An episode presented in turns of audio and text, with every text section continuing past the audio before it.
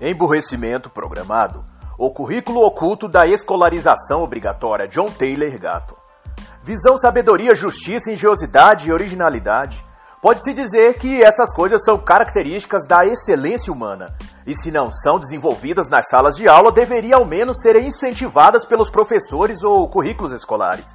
Esta obra, portanto, é um esforço do autor para estimular estas qualidades dentro e fora dos espaços escolares, assim como uma análise dos elementos ou métodos que bloqueiam essa parte da natureza humana.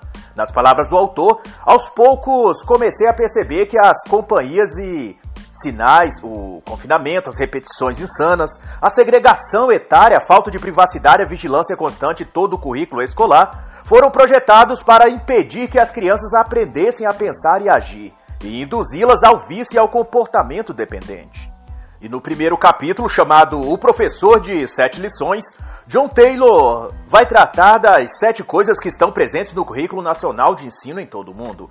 O item 1 se chama confusão. Segundo Taylor, a falta de ordem ou de conexão e até mesmo a falta de relevância nos temas e assuntos que compõem a pauta escolar geram confusão no ensino e aprendizagem. Para o autor, a falta de conectividade entre os vários assuntos abordados no contexto escolar não contribuem para qualquer tipo de crescimento intelectual para quem quer que seja. Por exemplo, que similaridade tem entre si a órbita dos planetas, a escravidão, números decimais ou os modelos arquitetônicos do século XVIII? E John Taylor vai chamar isso de falta de coerência, contradições internas. E ele vai dizer ainda que a lógica do pensamento escolar é de que é bom sair da escola com um kit de conhecimento sobre a maior variedade possível de assuntos, a fim de que os alunos escolham o que melhor se identificam e se especializem naquilo. Contudo, para o autor, o ser humano busca e precisa de sentido e padrão nas coisas para aprender. O que seres humanos mentalmente saudáveis buscam, vai dizer o autor, é sentido, não fatos desconexos, e a educação é um conjunto de códigos para extrair sentido a partir de dados brutos. Na concepção do autor, então, o processo de aprendizado segue sequências naturais como a própria natureza. Por exemplo, o processo de aprender a andar ou falar ou da agricultura. Todas as partes estão em harmonia entre si, onde cada ação se justifica, esclarece e subsidia a ação seguinte, num escalonamento lógico, dedutivo e racional. Taylor ainda vai dizer que os conteúdos escolares, por sua vez, não seguem qualquer sequência. Nada faz sentido ou se encaixa ao que veio antes ou ao que virá depois. Isso é o oposto da razão e da lógica, e na visão do autor só gera confusão. Item 2, posição de classe. Nessa questão, nos Estados Unidos, muitas escolas adotam o método de agrupar os alunos de acordo com o desempenho escolar deles. Dessa forma, alunos nota 5 ou nota 8 ou 10 tendem a ficar as mesmas turmas e salas, na prática, é como se seccionasse as pessoas em regiões ou grupos de iguais, o que fomenta a discriminação e tira dos alunos o estímulo para melhorar, já que não há competição nem algo acima deles na qual se espelharem. Todos estão no mesmo nível e tendem a manterem-se assim perpetuamente. A lição das classes numeradas, vai dizer Taylor, é que todos têm seu devido lugar na pirâmide e que não há como sair de sua classe. Cada um deve permanecer somente onde está. E embora o contexto aqui seja escolar, é possível traçar um paralelo entre esse conceito de estratificação nas escolas americanas com o que ocorre no Brasil na esfera da classe social ou das divisões sociais que cada um ocupa. Na visão dos justiceiros sociais, é, por exemplo, uma questão de valorização social da raça negra estes se encontrarem apenas ou se manterem apenas com sua própria raça, sob a alegação de poder para o povo preto, ou como se convencionou nas mídias digitais dizer e também nos movimentos sociais, os quatro P's. Outra questão dentro dessa mesma concepção de categorizar as pessoas por camadas Há um clamor social da parte dos que se inclinam a ideologias progressistas de que os pobres têm de se manter em sua condição perpetuamente reféns de bolsas e auxílios do governo devem conformar-se a seu status social, assim como os alunos americanos têm de se manter sob a classificação numérica que recebem segundo o seu desempenho intelectual. E no caso das minorias sociais aqui no Brasil, não podem nem almejar crescer financeiramente, pois são ensinados de que o capital, o lucro, é algo ruim e pertencente a outra classe, a outra categoria de pessoas Enquanto sentirem raiva dos ricos e burgueses, por exemplo, nunca vão querer crescer e evoluir para subir de classe, já que aprendem que isso é ruim.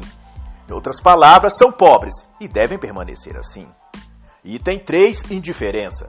Este quesito se manifesta no sentido de que, como as matérias ou assuntos tratados numa disciplina escolar não têm ligação alguma com a matéria seguinte ou das outras aulas ou das outras disciplinas, os alunos são estimulados a não se conectarem profundamente com matéria alguma.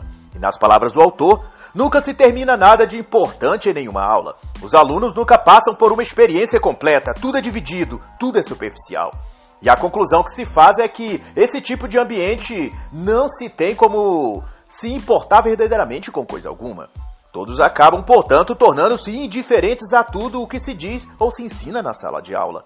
Item 4, dependência emocional. Isso tem a ver com a força da visão de hierarquia que é transmitida pela figura dos professores.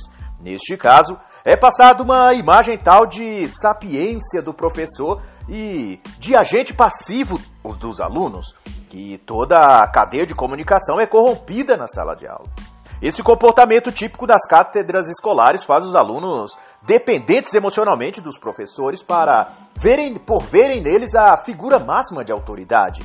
E em muitos casos o professor é a única figura de autoridade que a criança conhece, pois não raros são criados por mães ausentes ou avós resilientes. Estes alunos tendem a seguir o modelo que o seu professor inspira, e não por menos os jovens chegam às universidades e dali por diante com uma mentalidade predominantemente marxista.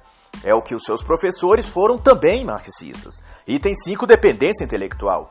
Semelhante ao caso anterior, este item fala da falta de oportunidade que é dada a cada aluno de se manifestar, principalmente se sua opinião divergir da dos professores. Destaque para os casos onde os alunos tentam expor uma opinião política ou religiosa que fere os ditames sagrados do professor. Por exemplo, se o professor for ateu ou marxista. Então coibirá o aluno de expressar qualquer ponto de vista que diverge do professor em questão. E mais do que isso, esse aluno será rechaçado e perseguido pelo professor, pois diante da autoridade do conhecimento intelectual deste professor, os alunos podem dizer apenas sim e amém.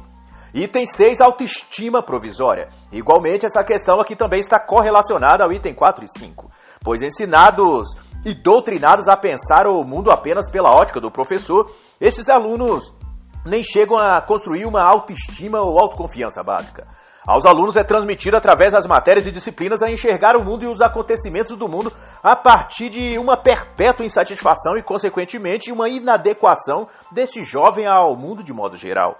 Por exemplo, temas como meio ambiente, mudança climática, direito dos animais, discriminação racial ou de gênero, violência contra a mulher, etc., são tratados dentro de um contexto emocional e paranoico, além de ideológico, de tal modo que o jovem é impulsionado a crer que ele vive uma era de caos e ódio, onde não há ordem, não há segurança e não há equilíbrio. Este jovem, inevitavelmente, vai criar uma visão errada de si e uma percepção equivocada do mundo.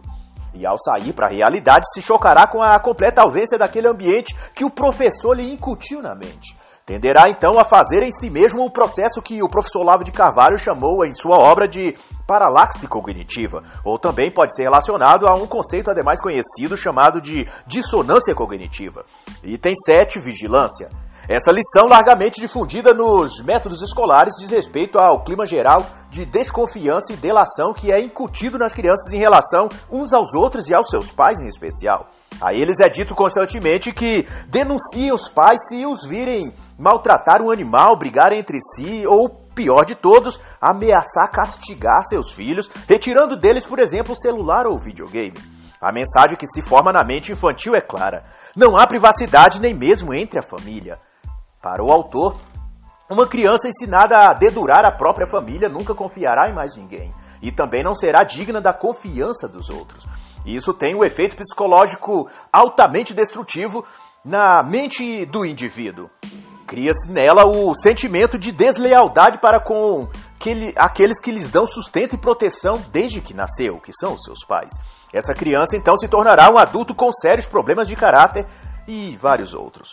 Sobre isso, o autor vai dizer: essa vigilância constante e essa negação da privacidade significa que não se pode confiar em ninguém, que a privacidade, portanto, não é algo legítimo. E o autor vai discorrer ainda que esse modelo de escolarização em massa beneficia apenas o governo, que terá no seu aporte indivíduos passivos amedrontados, moldáveis e extremamente dependentes dos processos mentais do próprio governo. É o mais atualizado método pavloviano de condicionamento psicológico. E Taylor então vai dizer: a escola, tal como está construída, é um mecanismo de apoio à engenharia social que faz as pessoas tijolos numa pirâmide social em cuja ordem os indivíduos é a base, e aqueles que criaram esse sistema estão no topo. E ainda mais, John Taylor vai afirmar que o currículo nacional é uma farsa. Embute na mente das pessoas uma paralisia moral e intelectual para o fim de um controle estatal da vida humana. E o autor vai chamar isso de modelo educacional das sete lições. E na página 59 o autor vai trazer uma informação muito importante de que o nosso sistema de ensino é compulsório, isto é, ninguém tem a opção de não frequentá-lo, de se educar por, outro, por outras vias que não seja a escola e os métodos governamentais.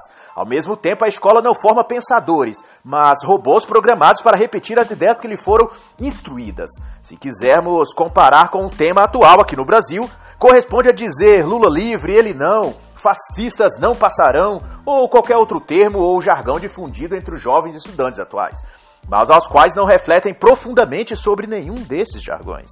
Apenas repercutem o que foram treinados para dizer, porque a escola, a escola não lhes ensina a pensar, mas apenas a repetir. Como o caso recente da jovem Greta Thunberg em seu ativismo ambiental psicótico. De certo, ela não conhece nenhum dos argumentos que contestam cientificamente as pautas ambientalistas, como emissão de CO2 ou mudanças climáticas antropogênicas. Para ela, basta dizer as mesmas coisas que todas as as demais pessoas ativistas dizem, como, por exemplo, que a Amazônia é o pulmão do mundo, ou que a Amazônia é a nossa casa. E John Taylor vai dizer que essa é a finalidade da escola: escolarizar os alunos ao invés de educá-los em conhecimento científico e intelectual. E na página 60, Taylor vai chamar a atenção para o fato de que as escolas e sistema educacional em geral é um instrumento para o gerenciamento psicológico da população. É uma forma de prever e controlar o comportamento das pessoas, torná-las massa de manobra política e ideológica. As pessoas, neste caso, os indivíduos, são os produtos da escolarização em massa. E neste caso não importa de fato o seu grau de formação ou o que acham ou pensam individualmente, pois suas mentes estão programadas para pensar coletivamente, quando isso for necessário. E quando lhe for requerido acionado um determinado gatilho mental, elas vão agir de acordo à massa ao grupo para o qual foi condicionado nos tempos da escola. É o efeito imbecil coletivo que o filósofo Olavo de Carvalho denunciou. Um coletivo de pessoas, estudadas ou não, que juntas imbecilizam umas às outras, como no tipo de acordo tácito inconsciente de que precisam e devem agir e pensar de uma determinada maneira correspondente ao grupo. Nas palavras do autor, na prática esse sistema nos separa da imensa diversidade da vida e da sinergia da variedade. É um sistema que nos isola intelectualmente, assim como faz a televisão. E outra observação do autor sobre isso será: do, das duas instituições controlam a vida de nossas crianças, a televisão e a escola. Ambas reduzem o mundo real a uma abstração infinita e ininterrupta. E John Taylor também vai citar os seguintes dados. Das 168 horas semanais na vida de um jovem ou criança, 56 horas ele passa dormindo, 55 horas assistindo televisão, sete horas em atividades escolares fora da escola, os chamados deveres de casa. Isso significa que quase não sobra tempo para atividades individuais de desenvolvimento para a criança que não seja atrelada ao conteúdo da escola ou da TV. Isso demonstra por que as famílias estão cada vez mais afastadas entre si e alienadas do mundo real. Tudo isso gera um tipo de transtorno que o autor vai chamar na página 62 de vícios de personalidades dependentes e tem como efeito a abstração da consciência no nível tal que ela procurará preencher o seu tempo ocioso acumulando comportamentos emocionalmente evasivos ou dedicados a algum vício nocivo. Coisas como drogas, compras e gasto de dinheiro desnecessário, álcool, sexo recreativo ou pornografia. Tudo isso o autor vai chamar de patologias sociais. E quanto a isso, ao distanciamento da realidade, posso recomendar a leitura da obra O Psicanalista e o Palhaço, de Cláudio Tebas e Christian Dunker. Eles tratam no livro da decadência da saúde psicológica do homem e mulher moderno e podem ajudar na compreensão do tema deste livro. E o autor Don Taylor vai discorrer então sobre oito características ou efeitos que se manifestam quando o indivíduo está alienado pelo currículo escolar. E embora se refira à sua prática docente com crianças americanas, elas são o retrato perfeito das crianças e jovens adolescentes daqui também de nosso país. É o retrato fiel da nossa juventude. Segundo Taylor, as crianças submetidas a anos de conteúdo escolar ficam um, indiferentes a tudo. Não prestam atenção em nada que os adultos lhe digam. Acham tudo chato e maçante. E constantemente corrigem os adultos e se acham melhor que eles. 2. Não têm curiosidade. Não gostam de aprender nada, querem tudo pronto e grátis para não terem o trabalho de ter de aprender aquilo, seja cozinhar, se profissionalizar, aprender um esporte ou ler um livro. Não tem interesse por nada e julga que tudo é desinteressante, chato e trabalhoso. 3. Não tem perspectiva ou sonho de futuro. Aceitam o fracasso e a inércia como na, com naturalidade. Não se animam nem lutam para superar nada. Aceitam passivamente como estão e o que têm, não possui ambição boa e saudável. 4. Não tem raízes. Não aceitam as tradições dos pais da sua comunidade ou de sua família. Acham tudo e todos idiotas e, por isso, pede a conexão com sua própria história e origem. Viram pessoas amorfas e antipáticas e por isso sentem-se vazias e sem rumo. Frequentemente alimentam pensamentos suicidas. 5. Não têm compaixão por outros seres humanos. Perdem gradativamente sua conexão com o mundo real e com as pessoas. Passam a ver os animais como seres humanos e os seres humanos como animais. Passam a amar mais os bichos do que as pessoas. 6. Não conseguem ter intimidade com nada ou ninguém. Tem o coração frio e distante de emoções e sentimentos pelas pessoas, em particular pelo sexo oposto no que diz respeito a gostar e se envolver amorosamente. Tenderá a ter relações de interesse ou de exploração e não conhecerá o amor e a afeição verdadeira. Sete são materialistas. Tudo em suas vidas possuirá um valor material apenas, incluindo as pessoas, tenderá ao egoísmo e de tudo tentará obter vantagem. 8. Ficam dependentes e passivas. Tornam-se tímidas, borderline, histriônicas ou outro tipo de vampiros emocionais que são distúrbios psicológicos referendados na medicina da saúde mental. E neste caso, recomendo a excelente obra Vampiros Emocionais, de Albert Einstein. Para Taylor, uma forma de prevenir ou de impedir que todo esse mal se prolifere sobre a mente das crianças é desenvolver uma filosofia educacional dentro e fora das escolas baseado no autoconhecimento e no trabalho voluntário. Ensinar e dar tempo e espaço para o indivíduo lidar desde cedo consigo mesmo, cultivando a solitude em alguns momentos, aprendendo a gostar da própria companhia, interagindo com frequentes trabalhos voluntários onde se espera somente fazer algo bom para as pessoas sem nada receber em troca. Privacidade e serviço voluntário são, na concepção do autor, muito mais instrutivo do que passar horas e anos ouvindo nas escolas que Karl Marx é bom, que o comunismo funciona, só foi deturpado, ou que a masculinidade tóxica do homem hétero branco e cristão está destruindo o mundo. Tudo isso é doutrinação e não educação, vai dizer o autor.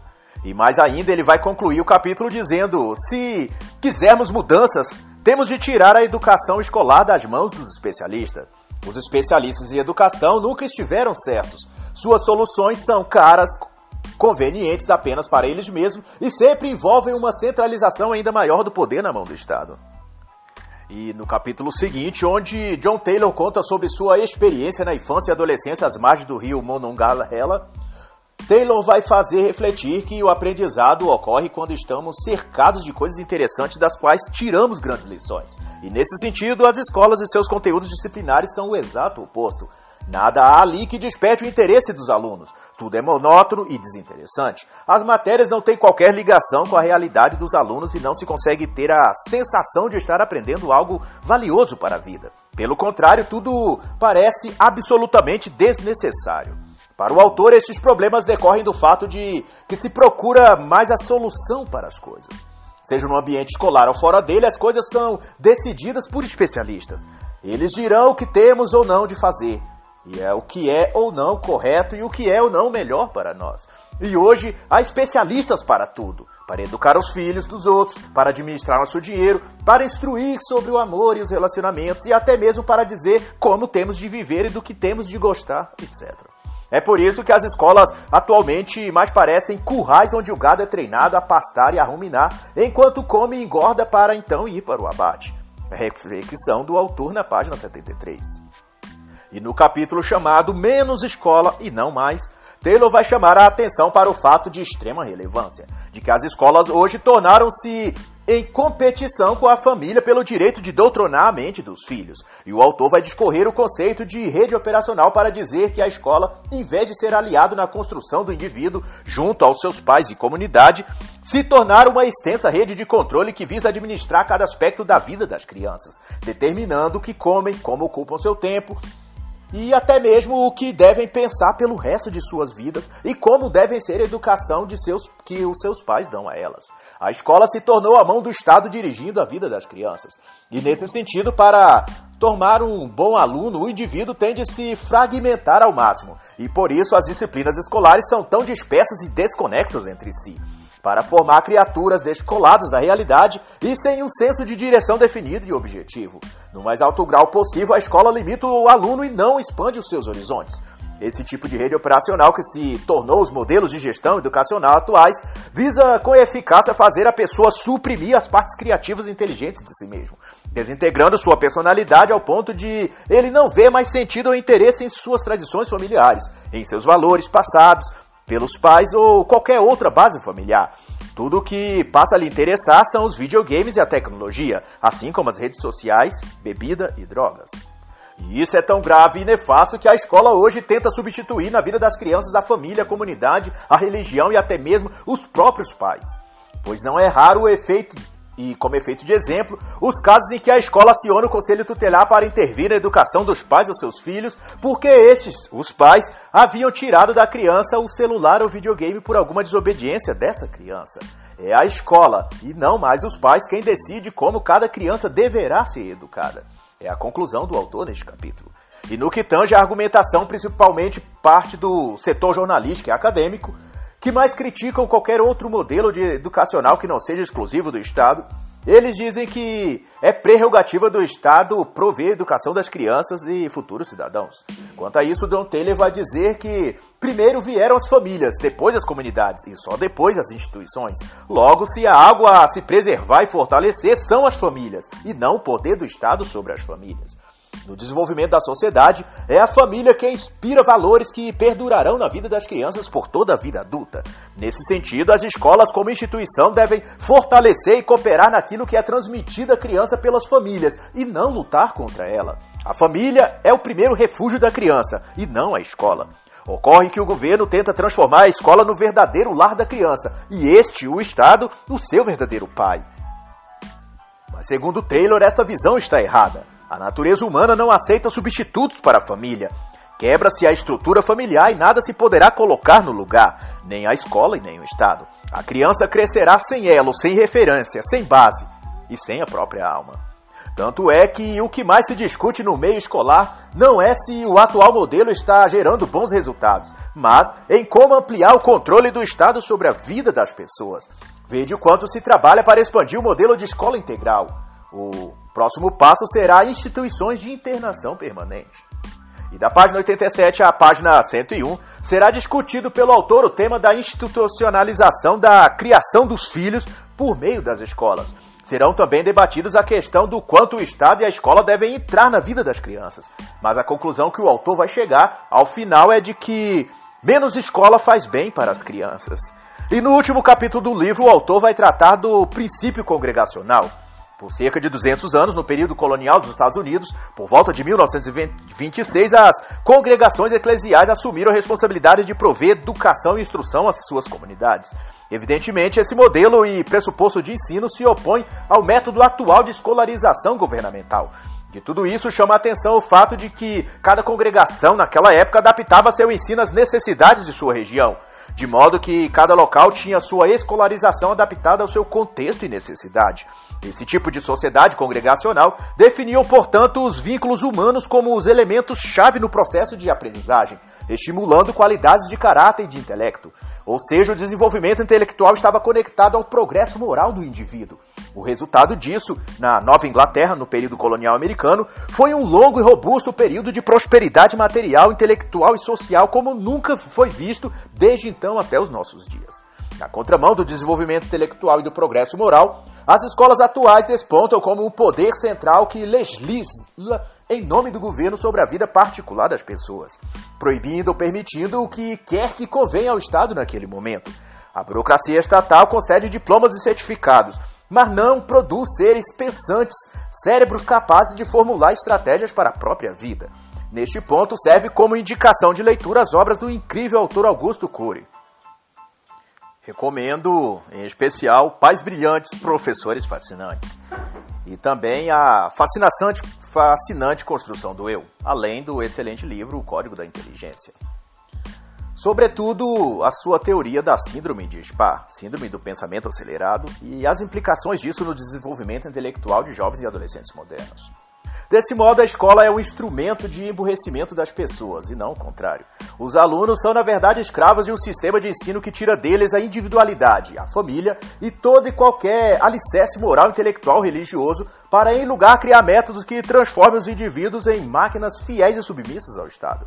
E ao fim do livro, na página 120, a reflexão será: o sistema de escolarização em massa não funciona é o responsável, em vez disso, pelo colapso do mundo atual. A máquina escolar não produz apenas pessoas educadas, mas um tipo de zumbi uniforme, moldado e monopolizado pelo governo. E o autor então vai dizer: a mente e a personalidade das crianças estão destruídas. E a juventude não possui autoestima nem poder de escolha. A escolarização é o início, meio e fim de uma vida intelectualmente pobre para cada um submetido a ela. E assim encerra o livro Emburrecimento Programado O Currículo Oculto da Escolarização Obrigatória, de Don Taylor Gatto.